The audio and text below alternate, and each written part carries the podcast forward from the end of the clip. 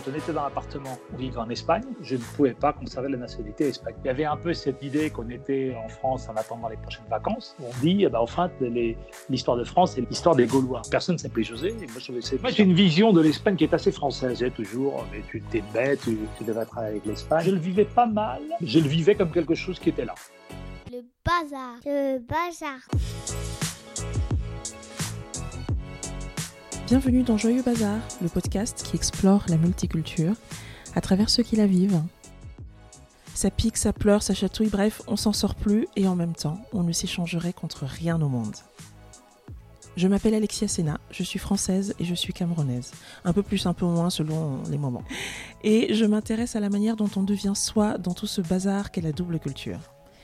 Qu'est-ce qu'on peut transmettre, comment les autres nous perçoivent, quel impact sur nos choix de vie? C'est ce que je vous propose d'écouter et d'explorer ensemble, un mercredi sur deux, grâce à des invités qui partagent avec nous leurs expériences de vie. Les épisodes sont disponibles sur le site joyeuxbazarpodcast.com, sur toutes les plateformes d'écoute et aussi sur les réseaux sociaux avec le compte Joyeux Bazar Podcast. Et si le propos vous a plu, laissez-nous une note 5 étoiles et un commentaire sur Apple Podcast. N'oubliez pas de vous abonner pour ne rien manquer. C'est parti C'est l'épisode 7. Nous sommes toujours dans une mini-série d'épisodes euh, autour des liens entre double culture et trajectoire professionnelle. À ce titre, j'ai reçu Alex Ducamer, artiste blanc dehors, noir dedans, qui fait une musique aussi métissée que l'identité qu'il s'est choisie. J'ai reçu Stéphanie Priné-Morou, française et togolaise, experte dans les sujets de diversité pour les secteurs de la mode, du luxe, de la beauté. J'ai reçu Thuong Vinh Nguyen Long, française d'origine vietnamienne et réalisatrice de documentaires et aujourd'hui j'ai le plaisir d'accueillir maître José Michel Garcia, franco-espagnol, avocat au barreau de Paris et au barreau de Madrid. Je l'ai contacté comme ça par mail, il a dit oui tout de suite, alors je pense que ça va être bien. Bonjour maître. Bonjour. Vous êtes né à Paris au début des mm. années 60, de parents euh, espagnols. Arrivé en France, euh, le papa en 58 et la maman en 59. Vous avez été au lycée dans le 13e, fac de mm. droit à Paris 1. Mm. Et vous voici avocat. Jusque-là, on est bon. J'ai... Exact. Alors, je demande toujours à mes invités leur nationalité officielle, au singulier ou au pluriel. Et vous, vous m'avez dit espagnole, puis ensuite française, et ensuite française et espagnole. Je crois bien que là, il va falloir que vous nous éclairiez un petit peu. Au moment de votre naissance, en France, vous avez la nationalité de vos parents. Si les deux parents ont la même nationalité, je suis né mm. espagnol. Et à l'âge de 5 ans, c'est le délai légal, mes parents ont demandé ce qu'on appelle une déclaration de nationalité à la mairie et je suis devenu également euh, français. Et à un moment donné, bah, à l'époque, pour les hommes, bah, il y avait le service militaire. Il fallait choisir entre deux pays. J'ai choisi de faire mon service militaire en France et donc je ne pouvais pas conserver la nationalité espagnole. C'est-à-dire que si euh, je conservais la nationalité espagnole, je devais faire mon service militaire en Espagne. Donc après 22 ans de, de cohabitation, euh, bah, du coup, voilà, j'ai perdu ma nationalité espagnole. Puis plusieurs années après, euh, au faveur d'une loi, d'un changement de loi, j'ai pu récupérer ma nationalité espagnole. Puis j'ai à nouveau les deux nationalités. Euh, pour ma part, je suis, euh, je suis devenue française à la faveur d'une naturalisation mmh. à 25 ans. Et le Cameroun ne reconnaissant pas la double nationalité, j'ai à ce moment-là perdu ma nationalité camerounaise. Donc j'espère qu'un jour, à la faveur d'un changement législatif. Mais je me souviens qu'il y a quelques années de ça, avant que je récupère ma nationalité espagnole, les musées espagnols étaient gratuits pour les ressortissants espagnols et je devais payer. Bon, c'était une autre échelle, mais du coup ça m'affectait, je trouvais ça un peu. D'ailleurs, j'ai fait la démarche lorsque j'ai appris que je pouvais retrouver mon passeport. C'était important d'être admis à nouveau dans la communauté euh, espagnole, que je n'avais jamais quitté, mais. Euh, vous avez une grande sœur, mmh. mais vous êtes le premier de la fratrie à être né sur le sol français. Et vous dites, j'ai été élevé dans l'amour et la passion de l'Espagne et le respect de la France qui nous avait accueillis. Comment se manifestaient à la maison ces deux choses? Euh, Mes parents vivaient comme des immigrés. Hein. En fait, ils étaient venus en France pour des raisons purement économiques. C'était une déchirure. Il y avait un peu cette idée qu'on était en France en attendant les prochaines vacances. En fait, on n'attendait qu'une chose, c'était le mois de juin. Quoi, hein. Mais en même temps, cette reconnaissance, si on peut faire tout ça, euh, voyager, euh, c'est parce que voilà, on peut vivre, on peut travailler. Vous aussi, vous étiez euh, dans cette idée qu'on est un peu de passage, ou est-ce que euh, vous étiez un peu plus ancré en France que vos parents? J'étais très attaché à l'Espagne, à mon Espagne. Mes cousins, euh, fait de pouvoir sortir le soir, parce qu'il faisait bon tout le temps. Est-ce qu'il y a des moments aujourd'hui dans votre vie, dans votre journée, où vous vous sentez euh, terriblement espagnol et des moments où vous vous sentez euh, terriblement français? Français dans la méthode de travail. J'ai ma formation académique, universitaire, professionnelle, tout ça. Je suis quand même très, même dans le style, dans l'écriture. Je me suis construit aussi, ma relation à la France, elle s'est construite aussi dans, l'apprentissage de l'histoire de France. Je me suis intégré dans cette euh, histoire-là. Euh, j'ai adoré l'histoire de, de Vercingétorix, Charlemagne, le chevalier Bayard. j'ai des passages qui m'ont un peu fait mal au cœur. Hein. Le Roland là, qui va combattre les Espagnols euh, au col de Roncevaux. J'étais content lorsque François Ier a été fait prisonnier par Charles Quint à Madrid. Je me sens plus espagnol dans ce qui est la culture, dans ce qui est la relation humaine, dans ce qui est la, convivialité, dans ce qui est l'empathie. Tout, tout, ce que les Français qui vivent en Espagne reconnaissent à l'Espagne. Hein. Moi, j'entends quelque chose quand même de très, euh, de très charnel avec mmh. l'Espagne et de plus rationnel avec la France. Est-ce que ça correspond à peu près à la réalité Oui, oui, le cœur et la raison, oui. Alors, vous dites avoir vécu euh, longtemps vos deux cultures en parallèle et seulement au bout d'un certain temps, elles ont commencé à se confondre. C'est qu'elles ne pouvaient pas cohabiter dans le même espace-temps Quand on était dans l'appartement, on vivait en Espagne, on parlait espagnol, on mangeait à l'heure espagnole, on mangeait uniquement espagnol. Et quand on franchissait la porte, on vivait en France. Moi, c'était pour aller à l'école, et donc là, c'était la France. Euh, c'est des, réflexes, des réflexions de, gamin. Quoi. Mon prénom, José, personne ne s'appelait José, et moi, je trouvais c'est bizarre d'avoir un prénom que personne ne portait. Bon, bah, alors j'étais ce que j'étais. Bon, voilà. Je, je, le vivais pas mal, je le vivais comme quelque chose qui était là. C'était une différence.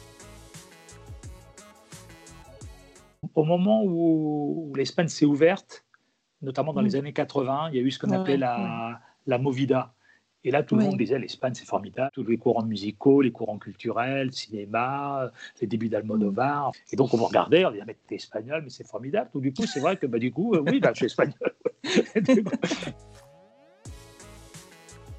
si on, on, fait un pont avec votre activité euh, professionnelle, mm. votre double nationalité, le fait que vous soyez euh, également inscrit au, barreau de Madrid. C'est des choses qui sont très mises en avant dans la manière dont vous vous présentez, de ce que moi j'ai pu trouver mm. comme information publique en tout cas. Et pourtant, vous avez prêté serment en 88, mm. vous ne commencez à travailler avec l'Espagne que 15 ans plus tard. Pourquoi? Pour moi, euh, être espagnol, c'était vraiment une question de, culture euh, personnelle, quoi, enfin, de, vie privée. C'était même pas d'état civil, puisqu'à l'époque j'étais français, j'étais que français. Et moi, j'avais mes copains qui me disaient toujours, mais tu t'es bête, tu, tu, parles espagnol, tu es espagnol, tu devrais travailler avec l'Espagne concrètement, moi, je ne savais pas ce que ça voulait dire. J'entendais ce qu'il me disait, mais comme je n'avais pas, pas, le mode d'emploi, euh, moi, j'ai quitté la, fac en 1987, c'était le début d'Erasmus, quoi. Donc, j'ai pas fait Erasmus. Les homologations de diplômes, euh, il n'y avait pas les directives européennes. Euh, et je ne vous parle même pas de l'homologation, enfin, de pouvoir d'inscription dans les de barreaux. Bon, donc pour moi, ma vie était ici et je, voilà, c'était ça. En fait, le hasard, le hasard, les rencontres, toute une série de rencontres dans un espace de temps très court voilà, je m'inscris à la Chambre de commerce française de, Madrid. Euh, voilà, et puis c'est comme ça que les choses commencent un peu à se. Qu'est-ce que concrètement ça vous apporte dans votre métier, j'entends, hein, cette double culture? Parce que donc, vous faites du droit des sociétés, droit des mmh. affaires, droit de la presse aussi. Mmh. Est-ce que cette double culture ou cette double nationalité, elle est significative pour obtenir le mandat, parce que voilà, ça rassure le client, euh, ah, il est franco-espagnol, ah, il est inscrit au barreau euh, de Madrid. Euh, et, est-ce que c'est aussi significatif pour gagner l'affaire? Parce que, j'en sais rien, des subtilités peut-être culturelles, du réseau dans l'autre pays En fait, la nationalité en tant que telle, non, parce que le client ne vous demande jamais si vous avez la nationalité mmh. espagnole. Hein. c'est peut-être une façon de se sentir soi-même véritablement espagnol parce qu'on sait qu'on a la nationalité espagnole, on vote. La connaissance de la double culture permet de comprendre comment eux font, comment eux raisonnent, ce qu'ils attendent et ce qu'on peut leur expliquer. Et surtout quand c'est très proche. Euh, plus c'est proche et plus c'est dangereux, parce que les gens pensent que comme c'est très proche, c'est pareil en France et en Espagne. En réalité, ça ne l'est pas. Ah, globalement, ça l'est, mais le droit, c'est pas du global, c'est vraiment du détail. si je parlais complètement italien, j'aurais pas la même relation avec les clients italiens que celle que j'ai avec les clients espagnols. Parler la même langue, et parler le même langage, je pense que pour le client, c'est un plus, c'est une confiance. Est-ce que vous vous êtes déjà retrouvé, euh, je prends un exemple de contentieux par exemple, où la partie adverse était espagnole? Euh, et, et, votre client, lui, était français, ou cette espèce de connivence culturelle, elle a joué non pas avec le client, mais elle a joué surtout avec la partie adverse et elle a peut-être permis d'assouplir une bataille. Là, pour le coup, ça m'a pas servi. Donc. Ah mince Ça n'a pas suffi à les, à les assouplir. Ça n'a pas suffi. Vous intervenez en Espagne et auprès d'entreprises espagnoles, entre autres, notamment sur des sujets de contentieux, mais vous ne plaidez jamais dans, dans ce pays qui est votre autre pays? Je crois qu'il faut savoir faire les choses euh, qu'on sait faire. Quoi. La pratique professionnelle euh, est française. Quoi. Donc je crois qu'il vaut mieux laisser les avocats locaux. Euh, le droit, ça reste quand même assez local. Non seulement il y a du détail, mais en plus, il y a le texte, la loi. Après, vous avez, vous avez tout, un volume énorme qu'on appelle la jurisprudence. Quoi. Comment ce texte-là est interprété. si vous n'êtes pas au contact, c'est risqué je partais de cette réflexion que le droit d'un pays reflète aussi euh, sa société, sa culture, sa façon de, considérer euh, euh, les choses. Est-ce que vous pensez à des domaines du droit, alors droit des sociétés peut-être, puisque c'est votre spécialité, mmh dans lesquels la France et l'Espagne ont des positions, des pratiques différentes, voire opposées, qui reflètent vraiment leur culture respective. Le droit est devenu très proche d'un pays à l'autre, parce qu'après, les mm. pays se copient entre eux. Non, mais quand on est un pays vote une loi, la plupart du temps, bah, ils font des études et ils regardent un peu comment ça se passe dans les autres pays. ils présentent ça en disant que c'est une invention à eux. En réalité, souvent, ça, ça existe déjà dans, d'autres pays depuis des années. Sur le fond, euh, d'abord, vous avez la base maintenant euh, du droit qui est euh, ce qu'on appelle le Code Napoléon, ce qui fait que le Code civil est pratiquement identique hein, en, France et en, France et en Espagne. Et puis après, vous avez toutes les, toutes les lois européennes, des directives européennes qui sont transposées dans, dans, dans, le droit local. Quoi. Il n'y a pas beaucoup non plus de, de différences. Il y en a plus sur la forme. Par exemple, il y a un recours très fort, euh, la présence du notaire en Espagne.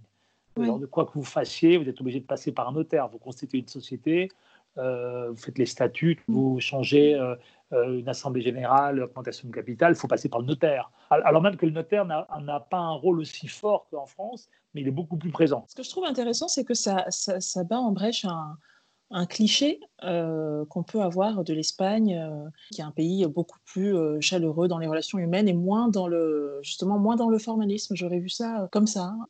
Juste un, vieux cliché de pays ensoleillé que j'avais où je me disais que ça devait être plus cool. Quoi. Voilà, j'avoue. Au chapitre des, différences juridiques, il y a aussi les, des prérogatives régionales. Parce que vous, vous me rappeliez qu'effectivement, l'Espagne compte 17 communautés autonomes et que de l'une à l'autre, la loi peut être différente sur certains points. Sur certains domaines, oui. La sécurité, la police, les prérogatives de, l'ordre public, les régimes matrimoniaux. après, il y a tout le régime des communautés autonomes qui est très particulier en Espagne, qui est un État presque fédéral. D'ailleurs, euh, euh, moi j'avais vu que vous êtes euh, Et euh, je m'attendais à ce que vous m'expliquiez à quel point vous vous sentez davantage cordouan, enfin, ou andalou, hmm. mais voilà, qu'espagnol. Que, et en fait, non, pas du tout. Moi, j'ai une vision de l'Espagne qui est assez française. C'est que pour moi, ça me paraît complètement surréaliste. Quoi. Moi, j'ai une vision euh, très jacobine. Et peut-être qu'en Espagne, on est parti un peu loin. Quoi. la culture de la peinture, la culture de la langue, bien sûr, ça fait partie de l'identité de, de, chacun. En faire des sujets politiques j'ai du mal. Je, sais que ça peut choquer euh, pour beaucoup en Espagne, mais encore, je crois que de plus en plus d'Espagnols commencent à se demander aussi s'ils ne sont pas allés un peu loin aussi. Et en même temps, je pense qu'on est extrêmement centraliste. Je trouve que la France gagnerait à être un peu moins. Moi, ce qui me surprend toujours, pour le coup, lorsque je regarde la France avec le regard espagnol, c'est cette histoire nationale qui s'est construite en France. Où on dit, eh ben, l'histoire de France, c'est l'histoire des Gaulois. Bon, euh, les Toulousains, euh, c'est pas les Gaulois les Corses, c'est pas les Gaulois. c'est l'histoire nationale qui, qui, a, permis l'intégration. Moi, je, je disais tout à l'heure, là, ça m'a permis, ça m'a aidé à m'intégrer dans cette histoire nationale unique, mais qui n'est pas la réalité euh, de tous ces peuples euh, différents. Quoi, hein. Ce récit un peu unique, euh, il est même allé très loin, puisque mes ancêtres à moi, à un moment, on leur a expliqué qu'eux-mêmes descendaient des Gaulois. C'est vous dire, vous voyez, il est... c'est un récit qui s'est vachement bien exporté. C'est ce qui a permis l'unité. Et peut-être, sans doute, la, une partie de la puissance française viendrait aussi de, vient de là aussi.